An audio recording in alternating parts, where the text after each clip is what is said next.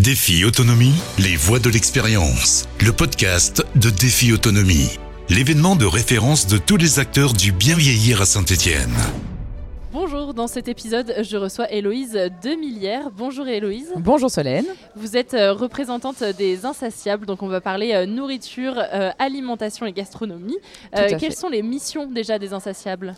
Alors Les Insatiables, c'est une association qui a été créée en 2014, euh, qui était anciennement connue sous le nom de Silver Fourchette, mais depuis cette année, on a changé d'identité pour justement euh, élargir notre champ d'action.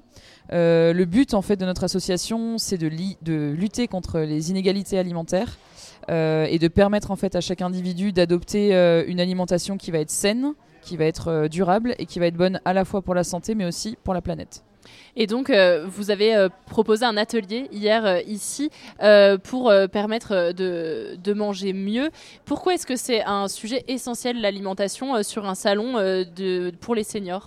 Alors pour les seniors, c'est vraiment essentiel parce que en fait, ça constitue vraiment un pilier, bien évidemment dans le cadre d'une activité physique régulière, mais c'est un pilier qui va permettre à la fois de stimuler le maintien cognitif, de stimuler les sens, et en fait, euh, par tout un tas de, mécanismes et d'actions, on peut euh, restimuler tout ça. On peut aussi redonner l'envie de cuisiner, l'envie de manger, parce qu'on a euh, euh, un certain âge euh, des pertes de masse musculaire, des pertes d'appétit, des problèmes bucco-dentaires qui peuvent survenir. Et du coup, ben voilà, c'est essayer de leur apporter des clés pour éviter la dénutrition qui, touche quand même euh, euh, 2 millions de personnes en France aujourd'hui et, beaucoup de personnes âgées. Donc voilà, et, faire perdurer ce, ce plaisir de cuisiner de manger. La question d'avoir envie de cuisiner, c'est une question, je pense, qui sera euh, là tout le temps et euh, particulièrement qui touche les, personnes âgées parce qu'elles ont cuisiné toute leur vie, elles en ont marre. À un moment donné, elles disent c'est bon, je lâche l'affaire. Comment on fait pour garder cette envie de cuisiner? Alors oui, déjà, il y y a ça, il y a le fait qu'elles ont cuisiné euh, toute leur vie.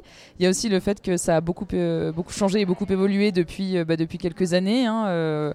On a moins accès à des produits bruts et de moins bonne qualité qu'avant aussi. Il y a moins cette, cette culture euh, du potager, euh, de la ferme qu'avant, même si on y revient quand même, et ça, euh, on est très content. Donc nous, ce qu'on essaie de faire, c'est qu'on fait toujours intervenir un chef et ou un expert de santé dans nos ateliers pour justement leur donner des conseils, leur donner euh, bah, peut-être des, astuces qui leur permettront aussi de gagner du temps, qui leur permettront euh, euh, de, rompre aussi l'isolement en créant du lien social avec euh, d'autres participants à l'atelier. Euh, voilà, on essaie vraiment euh, de jouer euh, sur différents tableaux et euh, aussi de, de revoir un peu avec eux certaines idées préconçues qu'ils peuvent avoir. Euh, notamment autour des protéines, du cholestérol, euh, ce genre de choses. euh, et du coup, voilà, en fait. Et quels sont justement les, messages clés qu'il faut avoir en tête à partir de 55-60 ans euh, pour s'alimenter correctement? Alors déjà, euh, bien garder en tête que avoir un apport protéique suffisant, c'est très important parce qu'on a euh, ce qu'on appelle la sarcopénie, on a des, pertes de masse musculaire en fait qui sont assez importantes, euh, des amaigrissements et comme on a une perte d'appétit et que les protéines jouent beaucoup sur la satiété, souvent on a des personnes âgées qui ne mangent plus assez de protéines.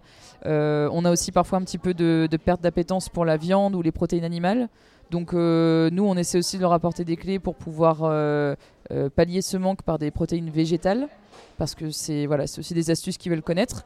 Mais euh, il faut aussi euh, bien qu'ils gardent en tête le côté plaisir, plaisir de manger, qui doit leur permettre en fait d'apporter tous les nutriments et tous les besoins nutritionnels qu'ils peuvent avoir et, et qui parfois sont pas complets à leur âge. C'est quoi une assiette équilibrée? Eh ben, je peux vous parler notamment d'une recette de saison actuelle Allez. qui serait très bien. Euh, le pot-au-feu, par exemple.